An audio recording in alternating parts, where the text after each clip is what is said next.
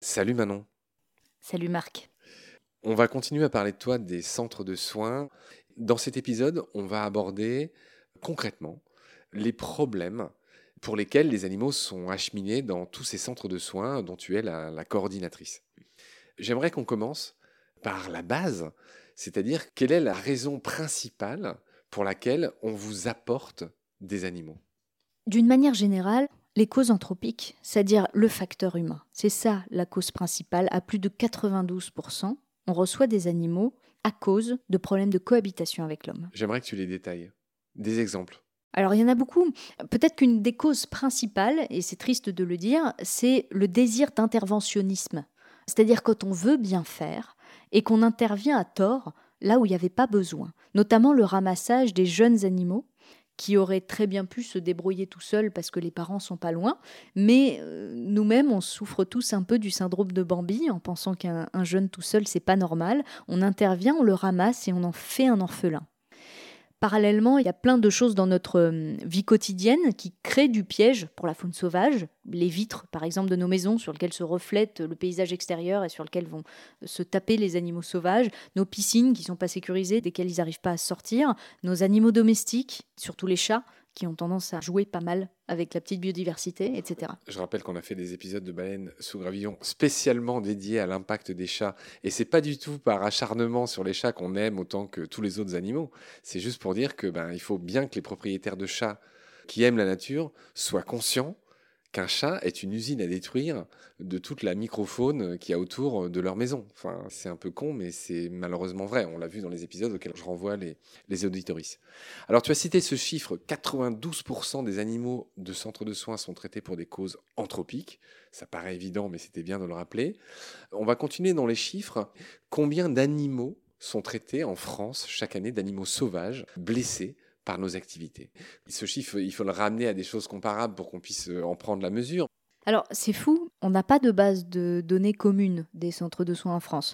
De fait, les chiffres que j'avance, ce sont des chiffres qu'on a pu estimer sur la base de ce qu'on a. Donc, c'est très incomplet. On estime qu'il y a à peu près 100 000 animaux par an, 100 000 animaux sauvages qui sont soignés dans les centres de soins. Alors, quand je dis par an, c'est l'année où nous parlons en 2021. Chaque année, comme je l'ai dit, il y a plus 20% environ de croissance. Hein, donc l'année prochaine, ce sera encore plus. Mais à peu près 100 000 animaux par an, pour donner un ordre d'idée, c'est à peu près le nombre d'animaux domestiques qui arrivent chaque année dans les associations de protection animale. C'est à peu près le même chiffre. Oui, moi je voudrais en donner un autre, c'est que sur Terre, on le sait, les hommes et les animaux qu'ils élèvent pour les consommer, c'est 97% de la biomasse. La faune sauvage, c'est 3% aujourd'hui de la biomasse dans le monde. Donc 100 000 animaux par an, en fait, ça paraît dérisoire, mais c'est un grand nombre par rapport à ce qui reste de la faune sauvage. Oui, en fait, c'est vrai que c'est des chiffres qui peuvent paraître complètement ridicules, même quand on prend, euh, par exemple, pour ne citer que ça, euh, les plans de chasse de certaines espèces où on parle de centaines de milliers d'individus. Là, bien sûr, 100 000 animaux par an, ça a l'air d'être peu, mais en fait, euh, à l'échelle des centres de soins et des moyens qu'il y a derrière, c'est énorme. C'est énorme parce qu'on n'est pas du tout structuré dans les centres de soins qui, reposent tous sur des modèles associatifs. On n'est pas structuré pour autant. Et puis, il faut pas oublier non plus qu'on parle de chiffres du vivant qu'on essaie de sauver. C'est pas des chiffres de mortalité, c'est des chiffres de, de tentatives de vie. Alors, on va continuer à égrener des chiffres, mais à ce stade, quand même, je te pose la question qui me paraît évidente. Tu as dit que les gens étaient plus conscientisés aujourd'hui. Là où hier, c'est-à-dire il y a 20 ans, on ramenait que les rapaces, parce que voilà, les rapaces, machin, mais qu'aujourd'hui on ramène même des musaraignes ou des lézards ou des tout petits animaux qui n'avaient aucune importance il y a 10, 20, 30 ans, tu m'as signalé cette, cette évolution. Pourquoi aujourd'hui tu me dis que vous n'avez pas d'argent, qu'il n'y a pas de gouvernance commune, il me semble qu'on euh, fait peu de cas finalement de euh, la vie euh, de la faune sauvage. On, dit souvent qu'on a été les grands oubliés des politiques publiques ces 30 dernières années, parce que ça représente quelque chose d'assez anecdotique finalement. La prise en charge de la faune en détresse. C'était un non-sujet pendant très très longtemps. Ça commence à devenir un sujet parce que la préoccupation citoyenne grandissante, ça devient un sujet un petit peu plus politique aujourd'hui, et encore, bien que, mais c'est un domaine dans lequel on manque cruellement de moyens. Je te rappellerai que je vais bientôt interviewer Hélène Touy, la candidate à la présidentielle du Parti animaliste, qui a fait quand même 2% aux dernières élections. Donc c'est beaucoup plus que certains euh, autres candidats, on va dire. J'ai failli dire hurluberlu. En tout cas, voilà, cette préoccupation grandissante, elle est claire, elle est nette. Mais ce qui m'étonne, c'est que, en fait, on va le voir dans la suite de nos épisodes, il n'y a, y a, y a, aucune préoccupation politique, institutionnelle, de cette défense euh, que souhaitent pourtant les citoyens. Alors, il y a deux échelles. Il y a d'une part ce que souhaitent euh, les citoyens et les responsables de centres de soins, c'est-à-dire une meilleure prise en charge des animaux en détresse. Et puis, il y a une vision un petit peu au-dessus de ça, qui est celle de la préservation des milieux naturels et d'une manière générale de notre façon d'être vis-à-vis du vivant. Et c'est vrai que la question, elle se pose un petit peu au-dessus peut-être. Plutôt que rajouter des pansements sur une plaie, qui est celle de la faune en détresse, prenons ça en amont. Et c'est légitime de se poser la question comme ça, de se dire il vaut mieux le prendre en amont plutôt qu'aller mettre du rustine sur l'hémorragie. Des cautères sur les jambes de bois. Voilà. Mais à côté de ça, ça serait aussi vraiment pas honnête de, ne pas voir l'hémorragie. ces animaux, ils arrivent dans les centres. Et ces animaux, c'est des espèces protégées. quand bien même ils ne le seraient pas, d'ailleurs, la question n'est pas là. C'est des animaux qui sont dans une situation de souffrance et une situation sanitaire compliquée qu'il faut prendre en charge. Donc, on est de toute façon dans une obligation morale, éthique et sanitaire de prendre en charge cette faune en détresse. Maintenant, notre rôle aujourd'hui, c'est d'essayer de faire en sorte que ça devienne un sujet public. Alors, on va continuer à égrener les chiffres que tu m'as fournis. Tu me dis qu'en moyenne, un animal bénéficie de 60 jours de soins dans les centres. Oui, c'est une moyenne à l'échelle nationale, deux mois de soins. Parce qu'en fait, encore une fois, comme je l'ai déjà dit, l'animal, on ne le reçoit pas uniquement pour les soins d'urgence. Il va rester tout le temps de sa réhabilitation, de sa rééducation ou de son élevage quand c'est un juvénile. C'est assez long tout ça. C'est un processus qui prend du temps. Et donc ce temps, on l'accorde à chaque animal. Donc là, c'est une moyenne, 60 jours de soins. Par contre, la réalité, ça va de un jour à un an ou deux ans s'il y a besoin. On laisse le temps à l'animal de retrouver ses capacités dans la mesure où nous, on a les capacités de l'accueillir. Je continue avec les chiffres. Dans les centres de soins sont accueillis plus de 200 espèces différentes par centre, évidemment qui se ventilent en oiseaux, en mammifères, en reptiles. Il y a aussi des amphibiens. Des amphibiens, évidemment, comment les oublier? You name it. Donc, donne-moi euh, ben, des exemples et parle-moi de cette réalité. Enfin, en résumé, il n'y a pas que des buses et des hérissons. Non, alors même si le nombre d'espèces ne donne pas d'indicateur sur la proportion. Les buses et les hérissons, ça représente une grosse proportion avec les martinets, les petits passereaux, etc. Par contre, en termes d'éventail d'espèces, on a près de 600 à 700 espèces qu'on pourrait prendre en charge sur le territoire national. Il y a une moyenne de à peu près 150 espèces par centre qui sont prises en charge par an. Et donc, ça va du phoque au vautour, euh, de la pipistrelle euh, euh, à la couleuvre verte et jaune, enfin, avec un panel d'espèces absolument incroyable. Manon, on va parler d'un autre chiffre important en regard de votre activité et qui permet de juger de l'efficacité d'un centre ou pas, c'est le nombre de relâchés. Et donc, on parle d'individus. Et en moyenne, on va casser le suspense tout de suite, c'est 50% de relâchés. On aimerait espérer plus, mais j'aimerais que tu nous expliques, voilà, enfin, sur 100 euh, animaux qu'on vous apporte, ben, il y en a 50 qui retrouvent euh, une espérance de vie sauvage. Oui, alors euh, il y a deux questions là-dedans. Il y a d'une part, pourquoi? Et d'autre part, on a aussi envie de se dire, que deviennent les autres? Alors, pourquoi pourquoi il n'y a que 50% des animaux qui retrouvent la nature? Est-ce que c'est parce qu'on est mauvais? Est-ce que c'est parce qu'on ne se donne pas les moyens? Est-ce qu'ils arrivent dans des états trop graves peut-être? Oui, un peu tout ça. D'une part, en effet, on n'a pas les compétences pour aller suffisamment loin. Comme je l'ai dit, on n'a pas de formation pour devenir soigneurs en centre de soins. Donc on n'a pas une connaissance exhaustive de ces espèces. 200 espèces par centre ou 150 espèces par centre, ça fait beaucoup d'impératifs biologiques différents avec des niveaux de pathologie très différents. On a des vétérinaires qui ne sont pas forcément formés. Donc tout ça fait que on ne soigne pas autant d'individus qu'on aimerait arriver à en soigner. On n'a pas les moyens humains ni les moyens techniques de prendre en charge tous ces animaux. Donc il y a une part de ces animaux qui malheureusement ne survit pas du fait de nos moyens et de notre contexte. Et puis, il y a aussi, bien évidemment, des cas trop graves. Quand un animal se fait renverser par une voiture, le pourcentage de, de chances de survie est quand même relativement faible. Quand un animal met une semaine ou dix jours pour nous arriver, le pourcentage de survie est lui-même encore relativement faible. Donc, c'est un ensemble de facteurs cumulés qui font que plus l'animal met de temps à arriver, moins on a de moyens, moins on y arrive. Parallèlement, que deviennent ceux qui ne sont pas relâchés, les 50% Alors, il y a ceux qui meurent tout seuls en arrivant. Et très vite, on ne va pas compliquer trop les chiffres, mais il y en a une immense majorité qui meurent soit au moment où on vous les amène, ils sont déjà morts, soit ils meurent dans les 24 heures. C'est ça, les 24 heures, c'est souvent un, chiffre clé parce qu'on considère qu'on n'a pas eu le temps d'agir en fait. On n'a pas eu le temps de mettre en place un traitement ou des solutions de soins pour que ça fonctionne. Donc il y en a beaucoup qui meurent dans les premières heures ou les euh, premières 24 heures. Par contre, il y en a aussi qu'on euthanasie. Parce qu'en fait, nous, l'objectif derrière, c'est de relâcher un animal qui puisse être un reproducteur potentiel. Et donc, si il peut pas se reproduire dans la nature, s'il peut pas survivre seul, c'est pas un animal qui sera relâché. Alors il y a quelques exemples anecdotiques qui vont être placés en captivité dans des programmes de reproduction ou qui vont être placés en parc zoologique, mais c'est extrêmement anecdotique. La plupart des handicapés sont euthanasiés.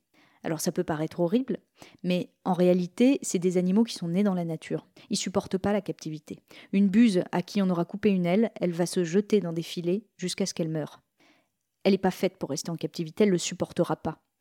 Et d'autre part, il n'y a pas beaucoup de parcs animaliers qui veulent une série d'handicapés à présenter au public. En fait, c'est pas l'image qu'ils veulent donner. Donc on n'a pas forcément de destination pour ces animaux-là. De fait, les euthanasier, c'est souvent la solution la plus éthique qu'on ait face à nous pour essayer de proposer une solution qui, mette fin à la souffrance et au stress. Donc, que deviennent les animaux qui ne sont pas relâchés? Bien souvent, ils survivent pas, soit parce qu'ils meurent tout seuls, soit parce qu'on les euthanasie. Je continue dans les chiffres, mais ça va être un, renvoi, un pont vers un autre épisode. Manon, tu m'as signalé que dans les centres de soins pour la faune sauvage, il y a ce chiffre de 80 000 journées d'hospitalisation à gérer par soigneur et par an. Je répète, parce que c'est un peu peut-être compliqué, beaucoup à processer pour celles et ceux qui nous écoutent. 80 000 journées de soins par soigneur et par an. Mais d'où tu les sors, les 80 000 Il y a 365 jours dans une année. Oui, ça paraît énorme. Hein. non, en fait, un animal en soins un jour égale une journée d'hospitalisation. Donc, si vous avez 1000 animaux à gérer par jour, vous avez 1000 journées d'hospitalisation par jour. C'est comme ça qu'on fait le calcul. Parce qu'une journée d'hospitalisation, c'est quelque chose qui, dans l'hospitalisation humaine ou euh, animaux domestiques, se tarife. Un jour d'hospitalisation, ça se paye et ça se calcule pour les équipes soignantes c'est un calcul qu'on ne fait pas étonnamment pour les animaux sauvages en fait. On considère que prendre en charge des animaux sauvages c'est plus facile, plus simple, et plus rapide, mais en réalité non. Le plan de charge par soigneur, il est intenable, absolument intenable, parce qu'on peut avoir plus de 1000 animaux en même temps dans un centre de soins à gérer, avec trop peu de gens pour le faire. Depuis le début, on insiste sur euh, faune sauvage, qui est un terme euh, fourre-tout. Quid des espèces dites nuisible, qui est un vieux terme qu'on n'utilise plus aujourd'hui. On a inventé un espèce d'acronyme un peu fourre-tout qui s'appelle les ésodes, les espèces susceptibles d'occasionner des dégâts. J'imagine que bien sûr, vous les recevez aussi. Il n'y a pas de discrimination, mais Qu'en est-il à l'heure bah, de ce que tu nous expliques? C'est-à-dire c'est un goulot d'étranglement, les centres de soins. C'est-à-dire qu'il y a très peu de gens avec très peu de moyens, qui sont très fatigués, qui sont tous bénévoles, qui sacrifient beaucoup de choses pour faire énormément. C'est un peu la phrase de Churchill. Jamais autant n'a été fait avec aussi peu de moyens, par si peu, pour accomplir euh, si beaucoup. Je te renvoie à la situation de Churchill en anglais que je ferai euh, dans un autre épisode. Bref, J'aimerais que tu me dises un mot en fait sur les espèces, euh, enfin voilà, réconcilier, euh, enfin tu sais, l'utile et l'inutile, enfin qui n'est qu'une classification humaine. En fait, les espèces dites nuisibles, c'est un classement qui n'a rien à voir avec des considérations biologiques. On ne les a pas classées nuisibles parce qu'elles sont nuisibles pour les autres espèces ou pour l'environnement. C'est des espèces classées nuisibles pour des raisons cinégétiques ou agricoles, majoritairement. On n'a pas à s'occuper, nous, centres de soins, de ces considérations-là. La réglementation ne nous impose pas de ne pas soigner des espèces endémiques, c'est-à-dire des espèces de notre milieu naturel naturellement présentes chez nous, parce qu'elles sont classées espèce susceptible d'occasionner des dégâts. Donc, ce qui se passe dans certains centres de soins, c'est qu'on choisit de ne pas les soigner parce que les organismes qui financent le centre ne le souhaitent pas. Donc, ça arrive qu'il y ait des centres qui ne les soignent pas parce que c'est les directives qui leur sont données par des organismes financeurs. Pour les autres centres de soins qui ont la liberté de le faire, ils le font. Parce que qui a envie de tuer un bébé renard? Qu'est-ce qu'il y a de plus mignon? Qu'est-ce qui ressemble de plus à un chiot qu'un bébé renard? Un renardeau, hein, du coup. Sur le plan humain, sur le plan biologique, sur le plan de la considération environnementale, ça n'a aucune explication. C'est pas les quelques dizaines de renards ou les quelques dizaines de jets des chênes, qui sont eux aussi classés ésodes et dont on parle beaucoup moins que les renards, étonnamment, qu'on va relâcher qui vont avoir un impact négatif sur le milieu synergétique ou sur le milieu agricole. Ça n'a pas d'impact. C'est juste une question de considération sociale et de considération de la part des financeurs. Donc les centres de soins, à mon avis, n'ont pas à prendre en charge ces considérations-là. Aucune réglementation ne leur interdit stricto sensus de soigner et relâcher de la faune sauvage métropolitaine ou de la faune sauvage endémique du territoire sur lequel ils interviennent pour les, départements d'outre-mer quel que soit son statut, à partir du moment où elle est endémique.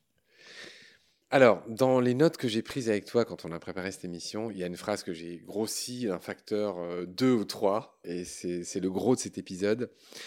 Tu m'as dit une très jolie phrase quand on s'est parlé pour préparer l'émission. Tu m'as dit que les centres de soins ne sont qu'un pansement, et que le problème de fond, c'est notre conception du vivre avec le vivant. Bon, j'oublierai cette euh, redite sur vivre vivant, mais euh, au fond, c'est essentiel ce que tu dis là, et j'aimerais que tu l'élabores un peu. Ce problème de cohabitation avec le vivant, c'est un problème qui est vraiment au cœur de notre rapport au sauvage, en fait.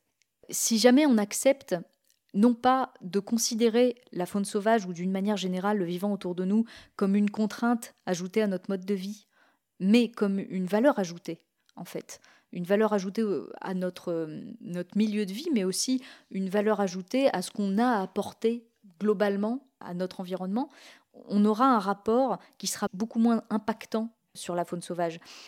C'est pour nous le hérisson qui vit sous la terrasse, le renard qui creuse euh, son terrier dans le jardin, ou les pipistrelles qui vivent à l'étage de la maison, ce sont des colloques il faut qu'on les considère comme tels. On partage un habitat. Et c'est pas parce que vous avez un acte notarié qui fait de vous un propriétaire d'une surface de terrain que vous êtes plus légitime à vivre là que les animaux avec lesquels vous devez cohabiter.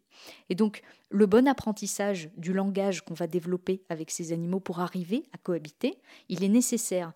En fait, au final, c'est nous qui impactons leur mode de vie. C'est nous qui avons construit un pavillon à cet endroit-là. C'est nous qui leur enlevons le milieu de vie et la nourriture auxquels ils étaient habitués, auxquels ils avaient droit. Il ne faut pas euh, tout inverser, en fait. C'est nous qui ne sommes pas légitimes là-dedans. Et si on résout ce problème de cohabitation, les centres de soins ne servent plus à rien, et il n'y a plus besoin de centres de soins, et on sera tous ravis d'arrêter notre activité. Manon, cet épisode essaie de recenser les, différents problèmes liés aux différents animaux et j'aimerais que maintenant on rentre dans le vif du sujet. On va commencer à donner des exemples pour que les gens se rendent compte. Enfin, tu vois, on ne peut pas rester qu'à des généralités, mais j'aimerais que tu détailles le genre de problèmes qui amènent des animaux dans les centres de soins en France. Alors, il y a hum, de nombreuses personnes qui reçoivent les appels dans les centres de soins qui pourraient fournir des milliers d'anecdotes euh, là-dessus. Et comme j'en ai fait partie, j'en ai, j'en ai quelques-unes aussi. Mais en fait, il y a beaucoup de problèmes de cohabitation qui se situent autour de l'habitat périurbain. Donc, le problème de cohabitation, ça va souvent être des considérations de nuisance de la part de la faune sauvage. Donc, par exemple, il y a du bruit la nuit au-dessus de la chambre de ma fille, ça fait un bruit qui fait peur, qu'est-ce que c'est? Bah, en fait, c'est juste une chouette effraie qui a fait des petits. Et donc, les petits, les poussins de chouette effraie, ils vont faire un bruit très particulier, un espèce de chointement.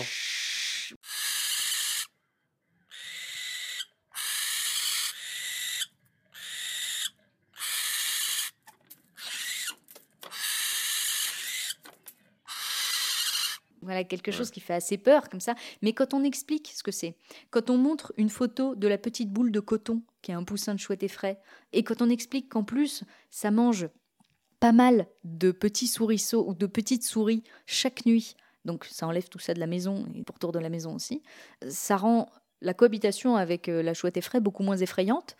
C'est quelque chose de beaucoup plus concret. Et puis en plus, on sait qu'il y a un début et une fin.